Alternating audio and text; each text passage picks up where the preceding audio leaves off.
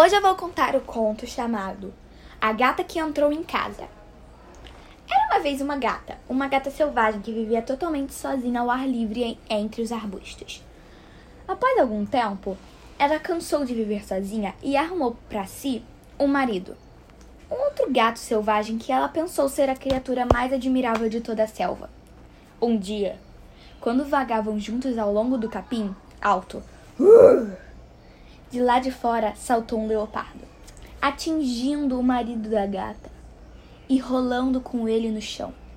Tudo era garras e peles, diretamente ao pó. Oh, oh, disse a gata. Veja que o meu marido está coberto de pó e que não é a criatura mais admirável da selva. É o leopardo. Então a gata foi viver com o leopardo. Eles viveram muito felizes juntos. Até que um dia, quando caçavam nos arbustos, de repente, vush, das sombras saltou um leão, diretamente nas costas do leopardo, e comeu-o inteiro. Oh, oh, disse a gata. Veja que o leopardo não é a criatura mais admirável de toda a selva. É o leão. Então a gata foi viver com o leão.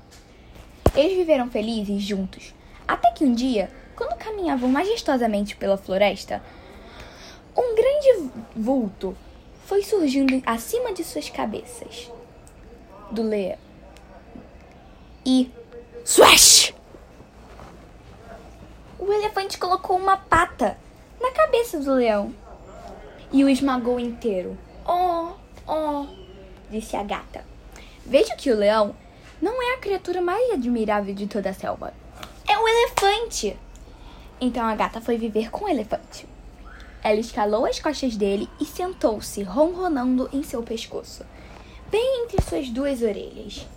Eles viveram muito felizes juntos, até que um dia, quando passavam entre os altos bambus, descendo o rio, POU! Um estrondo ressoou. E o elefante desabou no chão. A gata olhou ao redor e tudo que pôde ver foi um pequeno homem com uma arma. Oh, oh, disse a gata. Veja que o elefante não é a criatura mais admirável de toda a selva. É o homem. Então a gata andou atrás do homem ao chegar a um lar, ao seu lar, e pulou sobre a palha de choupana. Finalmente, disse a gata, encontrei a criatura mais admirável da selva. Ela viveu muito feliz sobre a palha de choupana e começou a caçar os comuns ratos que viviam naquela aldeia. Até que um dia, quando se aquecia ao sol sentada no topo de Choupana, ela ouviu um barulho que vinha lá de dentro.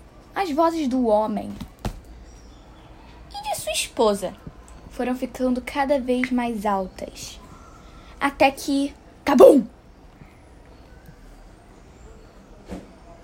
Cabum, cabum, cabum. Aba, disse a gata. Agora eu sei quem realmente é a criatura mais admirável de toda a selva. É a mulher. Tornou-se ao seu lado no fogo. E foi ali que ela permaneceu desde então.